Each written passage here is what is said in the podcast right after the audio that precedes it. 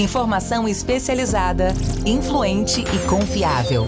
Podcast MIT Technology Review Brasil.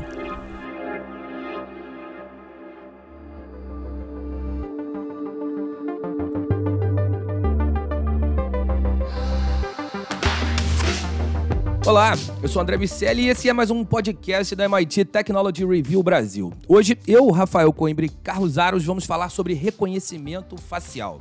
Uma empresa diz que está desenvolvendo um sistema que pode reconhecer, produzir imagens de rostos a partir do DNA. Antes da gente começar a entender o que isso significa na prática, eu quero lembrar que esse podcast é oferecido pelo SAIS e pela Salesforce. Também quero te convidar a conhecer nosso programa de certificação da capacidade de inovação das empresas brasileiras, o Innovative Workplaces. Vai lá em www.mittechreview.com.br barra IW para saber mais. Carlos Aros, a Tate Ryan Mosley eh, escreveu um artigo para MIT Technology Review dos Estados Unidos, ela traz uma promessa da Coresight AI, onde a empresa diz que está desenvolvendo uma solução capaz de criar um rosto a partir de uma amostra de DNA. Essa é uma tarefa que os especialistas da área consideram cientificamente insustentável, impossível. Que história é essa, meu amigo Aros?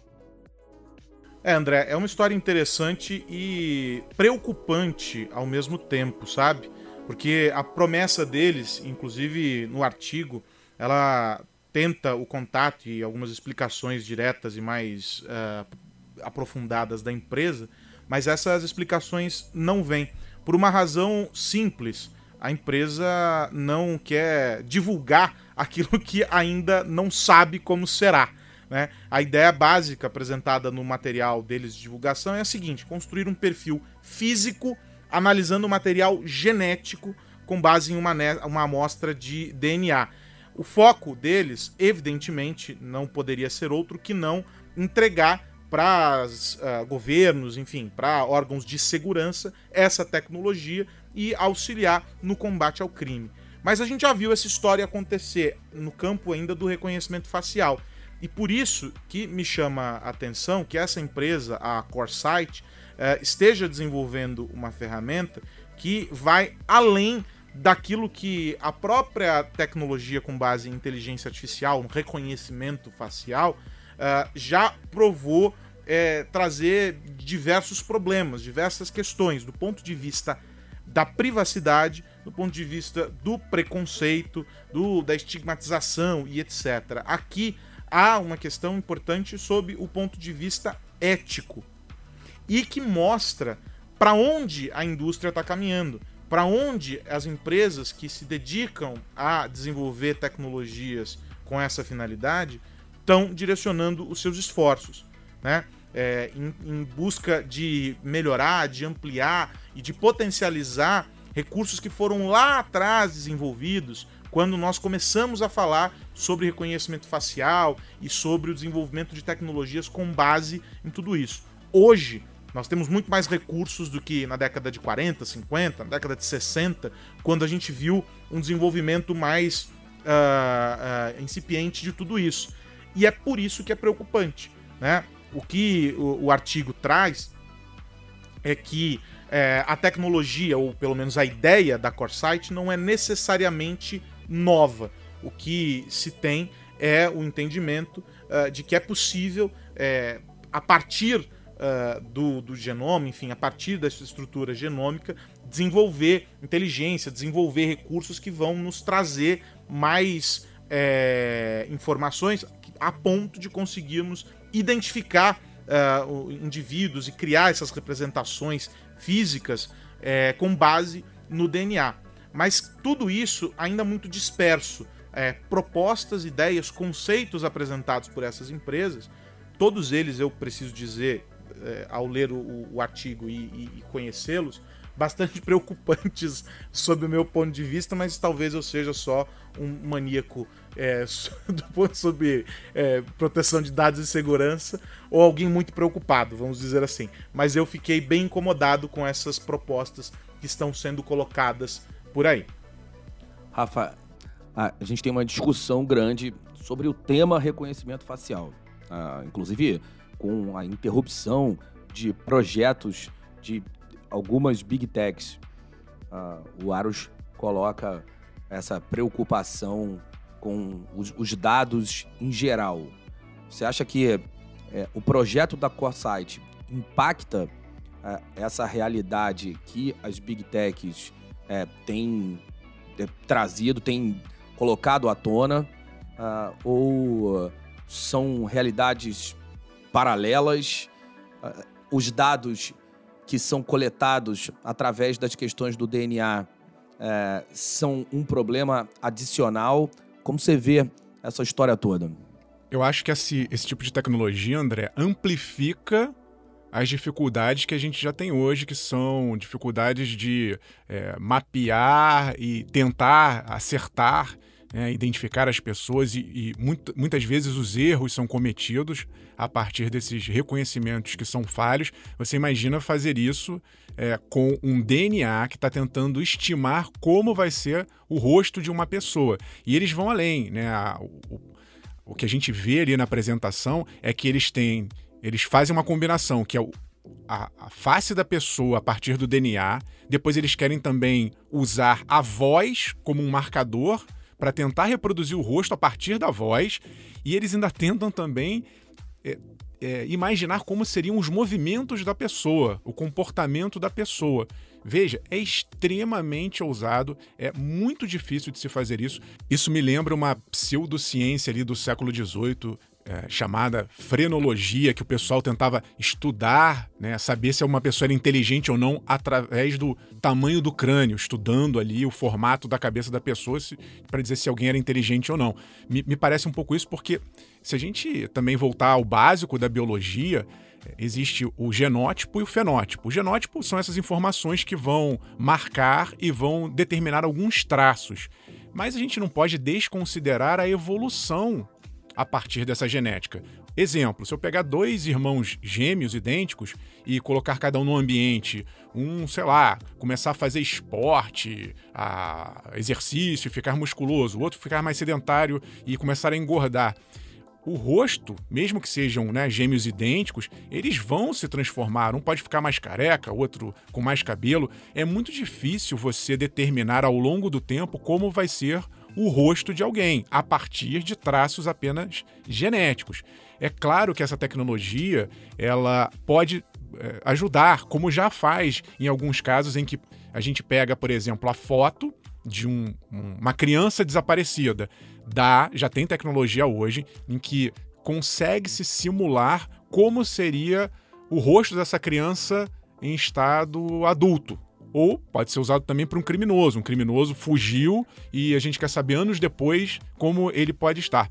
É muito mais fácil você prever a partir do que já está determinado ali daquela foto do que você partir do zero só de condições genéticas. A condição genética vai dizer talvez se a pessoa tem um olho de uma cor ou de outra, ou se ela vai ter o cabelo de uma cor ou, ou, ou outra. Mas isso é muito pouco para bancar, como parece que essa empresa está bancando. Olha, vou extrair ali, vou pegar um pedaço de cabelo, uma gota de saliva, de sangue, e a partir dali, puf, vai surgir a foto de uma pessoa que está sendo procurada pela polícia. Acho extremamente, extremamente arriscado é, se colocar isso em discussão é, num momento em que existem muitas incertezas. Né? A gente já tem tecnologias de reconhecimento facial dando problema, volta e meia tem reação é, em, em, relação a isso, e acho que até que esteja tudo muito bem azeitado, muito bem comprovado cientificamente que existe um funcionamento, ficar especulando só gera é, mais desconfiança na minha avaliação. E a gente entra numa, numa seara também que é uma evolução do debate que a gente vive hoje a respeito de proteção de dados, né? Porque é, a gente reconhece dados como se fossem só as informações que estão lá numa planilha, nos perfis e nos cadastros que a gente faz, no, no rastreamento do, da nossa navegação lá por meio dos, dos cookies que estão indo embora e tal. Mas é muito mais do que isso. Essencialmente, os nossos dados pessoais são todos aqueles que remetem, que, que, que levam à identificação do, do, do, indivíduo. É, a nossa voz é um dado pessoal, a nossa biometria é um dado pessoal, o nosso DNA, portanto, é também um dado pessoal. E à medida em que a gente tem empresas, iniciativa privada, avançando sobre esse modelo e passando a estabelecer modelos que vão é, ser abastecidos, ser, vão se estabelecer com base nessas informações, a gente entra num, num limite bastante perigoso, ao meu ver, que é o de ceder o máximo do máximo do máximo do máximo do que nós poderíamos entregar para alguém que é a nossa essência, aquilo que diz efetivamente o que nós somos, que é o nosso DNA. É muito mais do que um RG, do que um número de CPF, do que o nosso nome, do que qualquer outra coisa. E, a, e, e essas empresas, à medida em que avançam é, sobre isso e cruzam a biologia com a inteligência artificial, com sem número de recursos, estão extravasando isso. E talvez nós, enquanto sociedade, não tenhamos ainda recursos para estabelecer limites. Em boa parte porque a, a população, de maneira geral, não reconhece essa discussão como uma discussão que envolve proteção de dados, envolve a nossa segurança, e do outro lado, porque não há mecanismos é, regulatórios que acompanhem a velocidade com que tudo isso acontece. Só houve paralisação do, do, do, do, uso dos recursos de inteligência artificial e das pesquisas e da venda, da comercialização dessas tecnologias, porque houve uma polêmica e houve uma grita muito grande. A gente lembra do que aconteceu. Então, é algo, é um, um, um ambiente bastante espinhoso, é muito delicado isso tudo. E a gente não pode, é, não pode nunca esquecer né, que hoje já há uma preocupação ainda que as pessoas não tenham dimensionado, mas quando você vai fazer um exame uh, num laboratório, é, você assina termos lá em que você está é, concordando com a sessão daquilo que a empresa tem responsabilidades sobre guardar os materiais, os resultados, os dados, etc, etc, etc, etc, porque está tudo num grande pacote. O cara tirou o seu sangue, etc, e tem as informações que, que teoricamente serão necessárias para municiar uma, uma, uma uma, uma, uma plataforma, uma tecnologia como essa. Então, a gente entra numa, num debate que é muito mais profundo e que não está recebendo a devida atenção das autoridades e algumas empresas, essas que a gente citou aqui hoje, elas estão caminhando e, e, tentando buscar uma vanguarda em cima de tudo isso, mas é óbvio, a inovação ela, tá, ela caminha muito mais rapidamente do que o processo regulatório. Mas nós, enquanto sociedade, sociedade talvez ainda não tenhamos é, tomado atenção para tudo isso, para os problemas que podem surgir mais adiante. E além dos problemas que podem surgir mais adiante, a gente também precisa avaliar o futuro dessas tecnologias. Ah, esse, esse ciclo de avanço tecnológico, regulação e problemas é, é, um, é um ciclo que avança em conjunto. A gente vai é, vendo o mercado propor novas tecnologias a sociedade aceitando ou negando essas tecnologias e aí as regulações que vão aparecendo e os problemas que também vão aparecendo na sequência. É, criminosos que vão usando esses dados é, para o mal, algoritmos que vão a, apresentando suas distorções e, evidentemente, a, as, as benesses desse tipo de solução também. Eu ia te perguntar, Rafa, é, qual o futuro das tecnologias de reconhecimento facial. E eu percebi que você ia falar também. Emenda as duas coisas, por favor. É, tem, tem, a ver, André, com o que você está perguntando. Eu ia falar justamente desse futuro, porque, eu, lembrando o caso que está acontecendo agora, né, o julgamento da Elizabeth Holmes, que criou uma empresa chamada Theranos, que prometia, com uma gota de sangue, identificar doenças é, complexas, como câncer, por exemplo, e ao longo do, do do, da construção dessa empresa, é, foi descoberto que, na verdade, ela usava algumas máquinas que eram é, também usadas por outras empresas comuns, não tinha nada tão diferente do que ela fazia em relação ao mercado. E aí, obviamente, a empresa é, quebrou, ela está sendo julgada, foi considerada culpada por enganar os investidores. E eu ia falar justamente é, desse ponto de atenção, porque, como o Aros bem colocou, é uma empresa de tecnologia vendendo uma solução de segurança, então tem interesses é, geopolítico-econômicos por trás disso, mas é, talvez seja a hora, mais do que nunca, de quando formos avaliar qualquer tipo de negócio com grandes empresas de tecnologia, ter gente que entenda do assunto. É, eu acho que às vezes vem ali uma apresentação bonita, promete-se uma coisa sensacional e aí você vai ver na, na, ponta do lápis, a coisa não é bem assim. Então falta assim, digamos assim, um comitê interdisciplinar para estudar e avaliar o que acontece dentro dessas plataformas dessas empresas, porque muitas vezes eu acho que é mais marketing do que vai entregar. Não estou dizendo que essa empresa não é capaz, estou dizendo só que por tudo que a gente observa, estuda, nós conversamos com muita gente do mercado, é muito difícil se fazer isso. É, vou dar um exemplo pessoal. Eu fiz é, é, sequenciamento genético, tenho parte do meu genoma é, mapeado. E aí eles deram lá para mim algumas é, características atribuídas a mim. Uma que eu seria uma pessoa que poderia falar, falar, né? A, a, adotar profissões de falar. Acertou. Por acaso eu sou jornalista, estou aqui conversando com vocês. Eles identificam que é uma habilidade de comunicação. Beleza. Aí outro, outro aspecto determinado pelo meu genoma, que eu poderia ser um atleta. Veja, eu não sou um atleta. O fato de eu poder ser não significa que eu vá ser. Então tem que tomar muito cuidado com esse determinismo genético.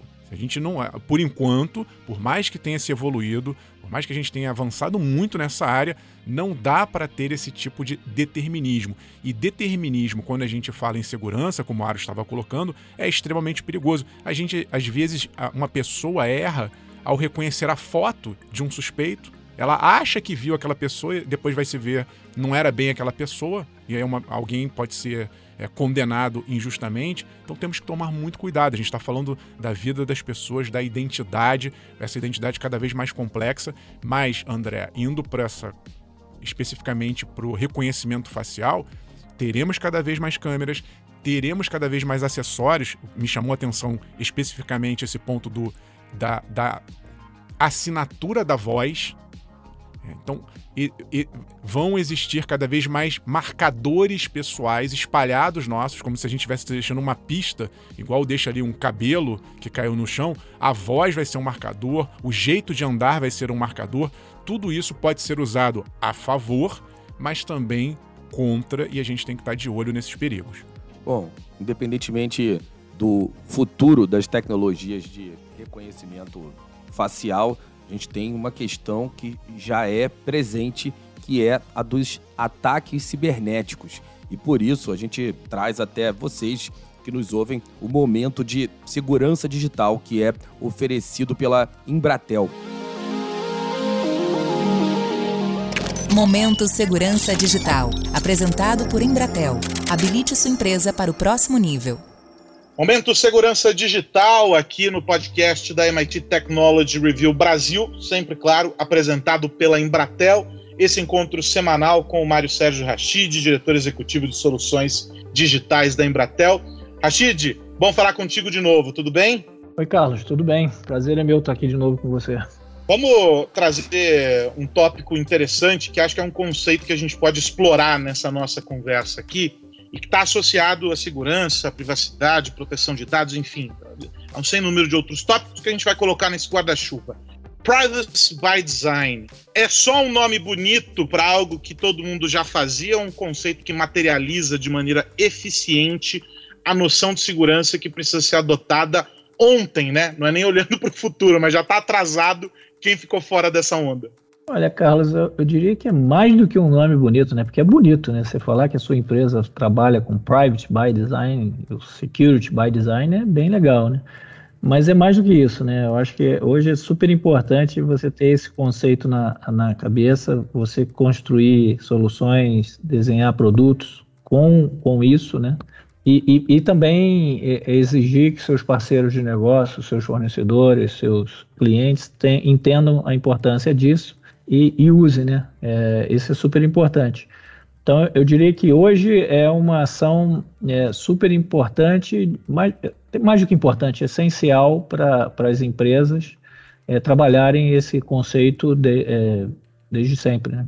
claro que, que entra nesse, nesse. Você lembrou bem, né? O Security by Design, tem Privacy by Design, etc. E tudo isso motivado por uma série de mudanças uh, que vem acontecendo uh, no mercado e que não necessariamente tem a ver somente com a, com a evolução da tecnologia, mas também com uma resposta do consumidor, das pessoas, né? Nós, eu, você, quem está nos ouvindo agora, é, a, a, todo esse momento, ao que vem acontecendo, ou seja, uma, uma exigência cada vez maior por transparência nessa relação, ou seja, será que que está sendo feito de fato para garantir que as minhas informações estão protegidas? Uma cobrança cada vez maior por efetividade, ou seja, eu estou contratando algo e eu quero que isso seja realmente aquilo que me foi prometido e um poder maior na mão do consumidor que olha a primeira falha da empresa e diz assim: ok, você não serve para mim.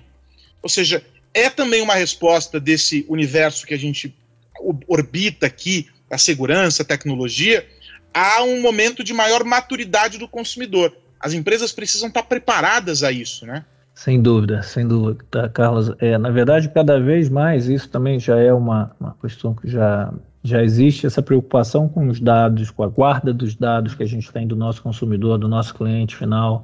É, é, é super importante, não só pelo, pela lei, né, a Lei Geral de Proteção de Dados que a gente tem aqui no Brasil, mas também porque o consumidor final entende a importância disso e cobra, nos cobra, né? A gente não pode, não deve e não pode usar dados de maneira advertida. Você não pode estar tá, é, vendendo ou repassando os dados que você tem do seu cliente para outros, para outros clientes ou para outras empresas. Então, a questão do dado é cada vez mais importante. E essa importância ela é ela se multiplica exatamente pelo volume de dados que você tem, né? Ou seja, é incomparável o número de dados que você tem hoje em comparação a dois, três anos atrás, não preciso ir muito longe. E é super importante você ter tudo isso também relacionado a, a esses aspectos de segurança, né? Então, isso tem que andar lado a lado o tempo todo para que a gente possa, primeiro, atender melhor o meu cliente com os dados que eu consegui dele e deixá-lo tranquilo de que aqueles dados vão ser usados única e exclusivamente para o atendimento melhor dele. Por isso que é tão importante quando as empresas levantam a bandeira da segurança e fazem questão de mostrar de maneira muito clara é, o que está sendo feito, porque isso gera um reforço e uma relação com o consumidor de que ele tem ali um porto seguro. É, e até mesmo quando eventualmente alguma falha ocorre, e a gente vai entender que não existe é, proteção 100%, que existe atenção 100% e respostas 100% efetivas a, aos incidentes, é, quando tudo isso acontece, a gente se sentir atendido, se sentir acolhido. Olha, estamos fazendo tal coisa. E tudo isso faz parte desse processo de maturidade também na empresa para entender que é isso e apenas isso que o consumidor espera. Por isso que a gente discute isso semanalmente aqui no Momento Segurança Digital, que é apresentado pela Embratel.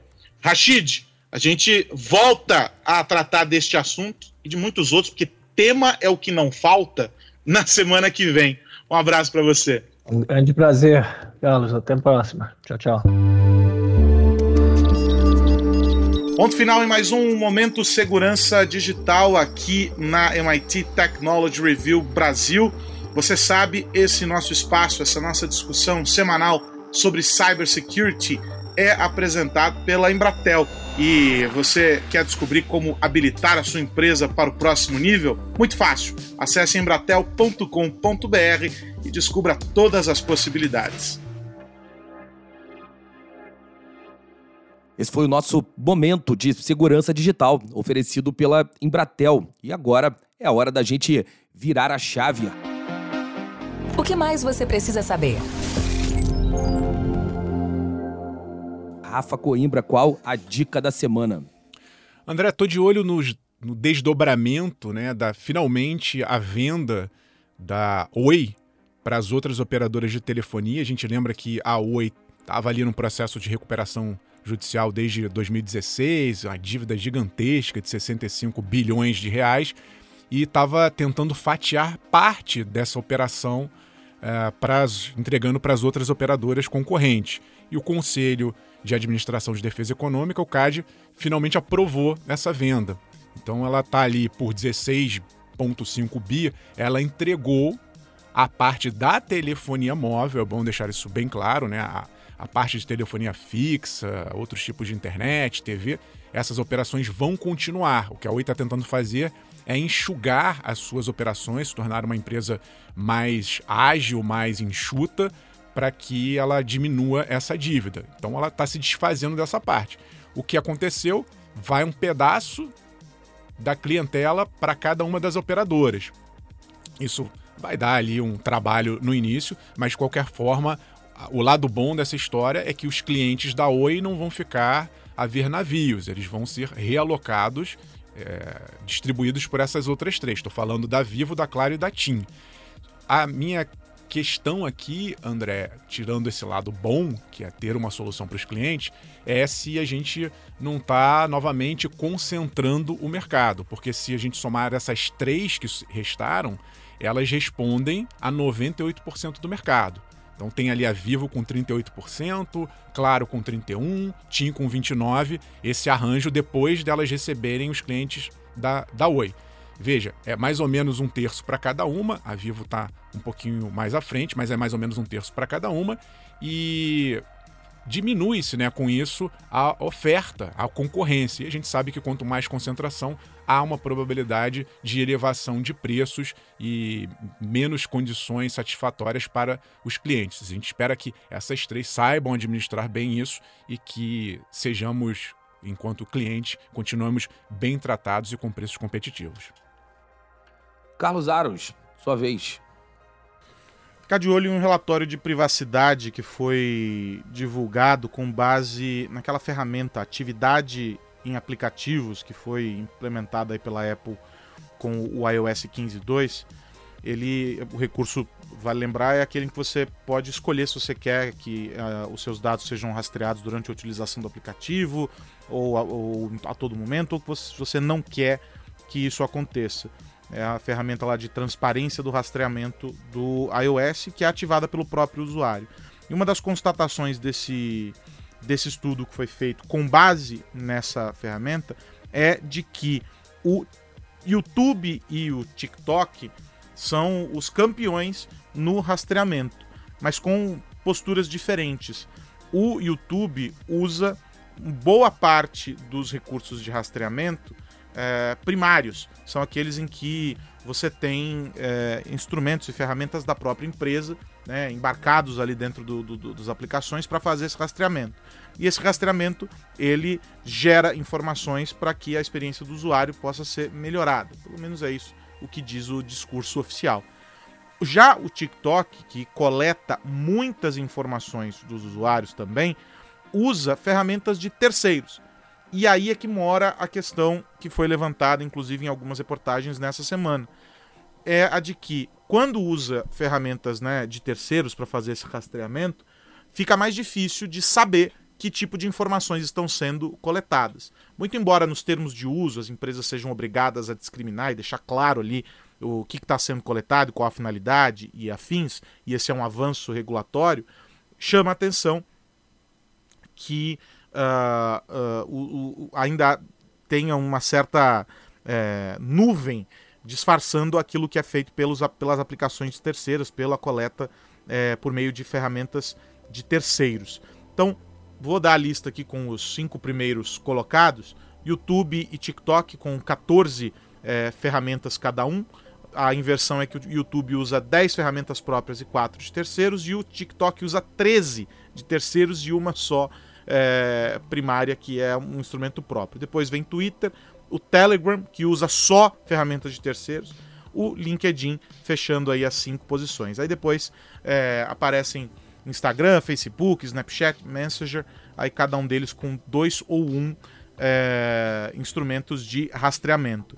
O que é, acontece nesses casos é que a mudança promovida pela, pela Apple, ela é saudável porque dá ao usuário a possibilidade de entender o que está sendo feito, de avaliar o que está sendo feito, e é um instrumento para que as pessoas possam é, participar do processo de escolha sobre o uso é, dos dados, se quer que os dados sejam coletados, armazenados ou não. E é um alerta importante de que boa parte das plataformas hoje tem centrais para o gerenciamento desses dados. Você pode, em alguma medida, ir lá e cancelar. É, pedir para que eles sejam apagados ou questionar é, sobre finalidades. E esse é um avanço muito importante. A gente, inclusive, publicou recentemente alguns artigos é, que tratam dos desafios que essas mudanças regulatórias vêm impondo para uh, as empresas e as adaptações que são necessárias. Alguns deles dando conta, inclusive, é, de questões mais operacionais, ou seja, no âmbito é, do, dos grupos de trabalho, das equipes e como essas mudanças devem acontecer, e outros dando conta é, do nível de gestão, mostrando que proteção de dados essencialmente é um assunto que deve ser discutido lá no conselho, no nível do conselho da empresa, e depois top-down, sendo arrastado para todos os níveis hierárquicos e para todas as áreas da organização. Então, esse é um assunto que, é, sem dúvida nenhuma, chama atenção e não é novidade que sejam esses os aplicativos que mais é, coletam, uma vez que são também aqueles mais usados. No caso específico do TikTok, é, a gente sabe que há é, muitos questionamentos e a tentativa de entender o precioso algoritmo deles que só funciona do jeito que funciona e só é viciante do jeito que é, porque tem esses dados todos como instrumentos para fazer com que entregue o conteúdo que, que vai atingir em cheio o interesse do usuário. Né? É isso. Antes de ir, quero lembrar que esse podcast é um oferecimento do SAIS e da Salesforce. Rafa Coimbra, até semana que vem. Um abraço, André Aros e a todos que nos ouvem. Faço convite para o pessoal que está nos acompanhando aqui pelo Spotify. Agora você pode é, nos avaliar. Se você gostou desse conteúdo, marca ali as estrelinhas que você é, quiser e vai nos ajudar muito a impulsionar o nosso conteúdo e levar esse, essas discussões a outras pessoas. Semana que vem a gente está aqui de volta. Tchau, tchau. Carlos Aros, grande abraço. Um grande abraço, André Miceli, Rafa Coimbra, todo mundo que nos acompanha. Faço a recomendação para ficar ligado lá no nosso site.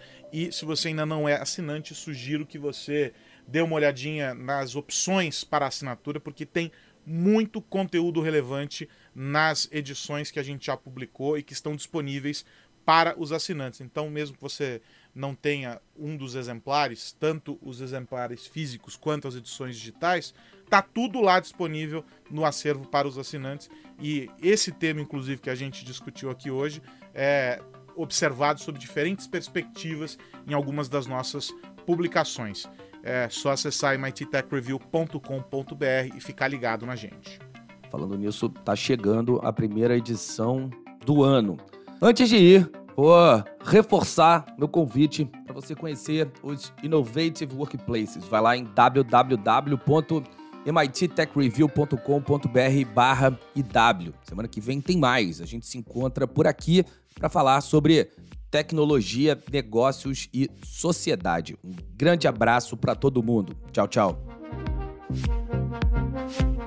Você ouviu o podcast MIT Technology Review Brasil, apresentado por Tech Institute.